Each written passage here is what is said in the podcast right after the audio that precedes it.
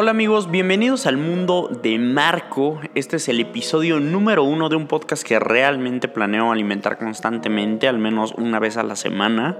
Eh, obviamente yo soy Marco Flores y este podcast está en todos los servicios de streaming disponibles, o al menos los que todos usan como iTunes, como Spotify, como Evox. Eh, Gracias también a esta maravillosa app llamada Anchor, es súper fácil de subir. Eh, y, en este podcast voy a hablar de todo realmente, deportes, que es lo que más me gusta, eh, cine, series, eh, música, videojuegos, noticias de lo más relevante para mí. Pero realmente, realmente pura paja, no, no temas tan serios jamás, pero sí va a ser de la vida en general. Pero en esto voy a hablar de la NFL, porque el lunes pasado acabamos de vivir el partido del año de la temporada, eh, tal vez playoffs adelantados, tal vez fue un Super Bowl adelantado. Eh, y voy a empezar con esto. Eh, pocas veces el hype o, la expectativa que uno tiene con algo realmente se compara al producto o al evento en sí.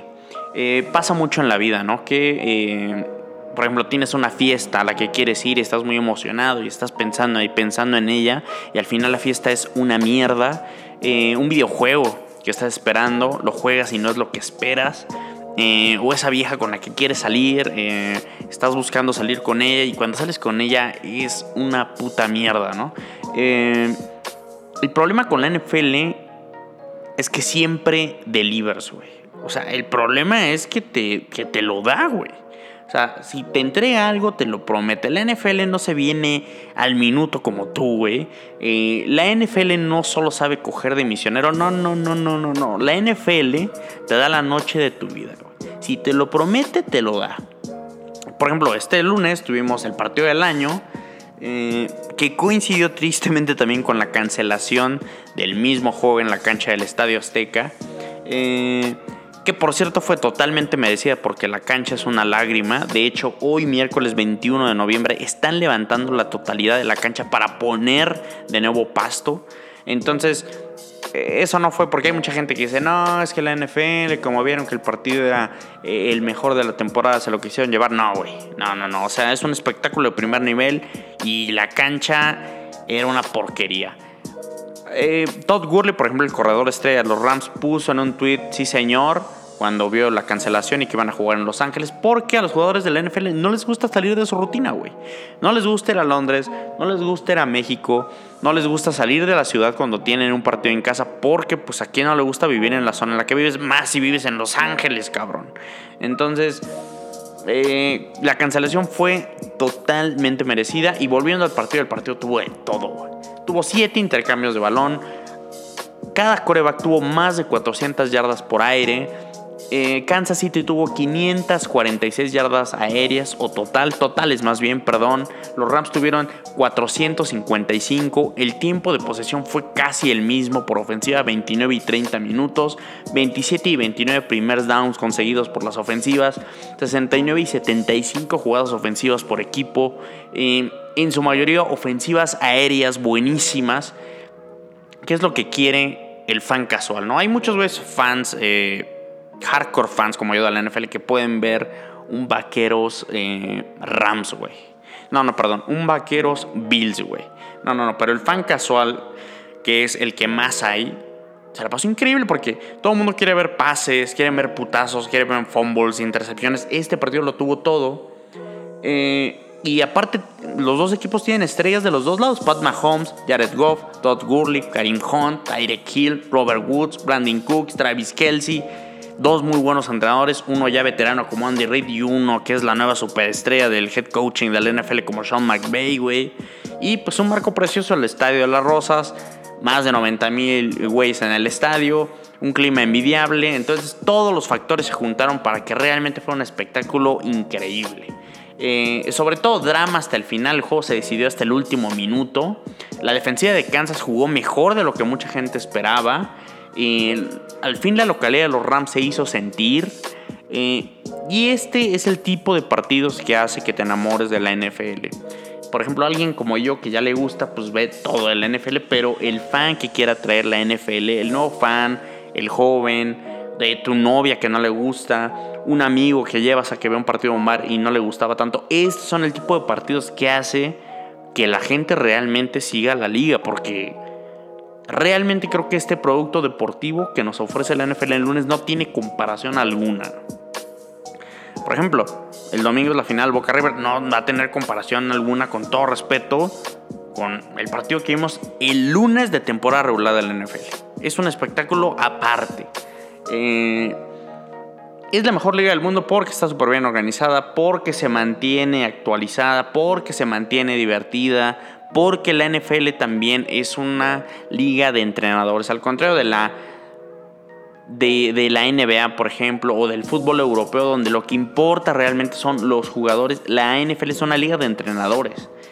Si hay un buen entrenador, generalmente un equipo overachievs, o sea, juega mejor de lo que esperas. Por ejemplo, Belichick, Sean McVay, Sean Payton, Andy Reid son buenos entrenadores.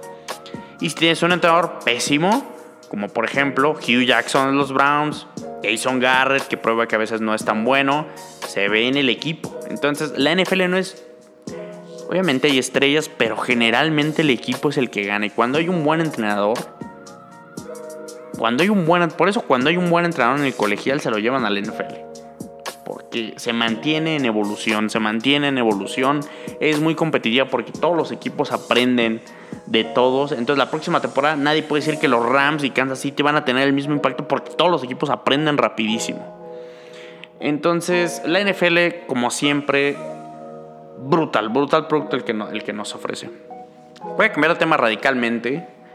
Eh, yo no he visto la película de Queen. Eh, no he podido, no he tenido eh, tampoco mucha motivación de verla, la verdad. No es que no me guste Queen, la verdad, me encanta Queen. O me gusta Queen, pero no, no me ha llamado tanto la atención. pero me pasó algo muy curioso con un amigo. Y es curioso porque justamente todo Twitter, todo Facebook están diciendo que la gente llora. Y que se les pone la piel chinita. Que cómo puede ser que niños de 12 años no conozcan a Freddie Mercury y si conozcan a Bad Bunny. Yo no sé quién es Bad Bunny, pero al parecer es como un reggaetonero. Eh, que qué bien que la gente ahora escucha Queen. Eh, que deberían hacer lo mismo con Led Zeppelin, con puta Motley Crue, Guns N' Roses. Yo qué sé, güey. Es una pendeja total, güey. Y obviamente nadie habla de que Freddie Mercury era gay, porque ya estamos más avanzados en esa discusión donde realmente ya no importa si te gustan los hombres, si te gustan las mujeres, si no te gusta nada. Y realmente ya a nadie le importa lo que te metas en la boca, güey. O sea, la verdad, es un extra, es simplemente como ser mujer o hombre, eres gay, está bien, güey, no hay pedo, ya nadie tiene pedo. Pero lo curioso es que mi amigo, que es como de la vieja escuela, y no lo digo esto porque es homofóbico o algo así, simplemente es muy. Pues ese cotorreo, ¿no? Clásico, ¿no? De los hombres, ¿no? De que eres bien puto, ya sabes. Entonces me dijo me dijo, me dijo, una vez nos juntamos y me dijo, oye, fui a ver ayer la, la película de, de, Queen con la morra con la que estoy saliendo. Y yo pensé que iba a decir, no mames, y qué verga era, güey, qué buena rola. Y me dijo, y, y Freddy era putísimo, eh.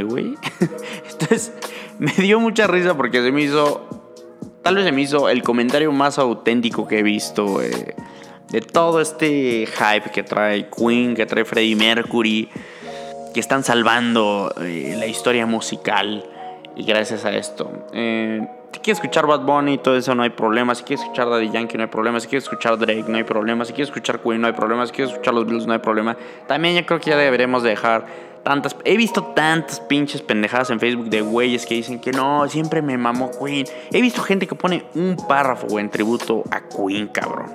Y después comparten una canción de división minúscula, güey. Entonces dime quién es el pendejo, ¿no? Eh, siguiendo con la NFL, mañana es Día de Acción de Gracias en Estados Unidos, la festividad más importante para ellos.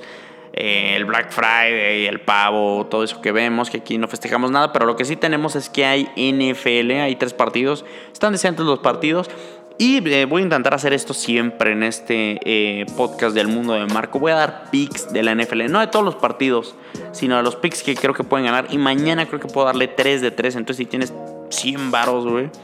Métela caliente, ponle un poquito de jiribilla a tu día.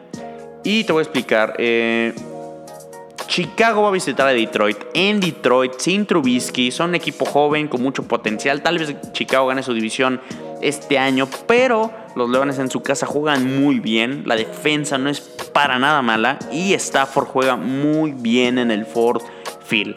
Los Leones le acaban de ganar a las Panteras, que son un equipo de playoff en su casa. Y aparte de todo, Detroit tiene momio positivo. Entonces, voy con todo con Detroit. ¿Por qué? Porque Chicago no juega Trubisky, son un equipo joven, fuera de casa son malos. En el otro, Dallas recibe a los Redskins. Alex Smith, el quarterback titular de los Redskins, se acaba de fracturar el tobillo la semana pasada.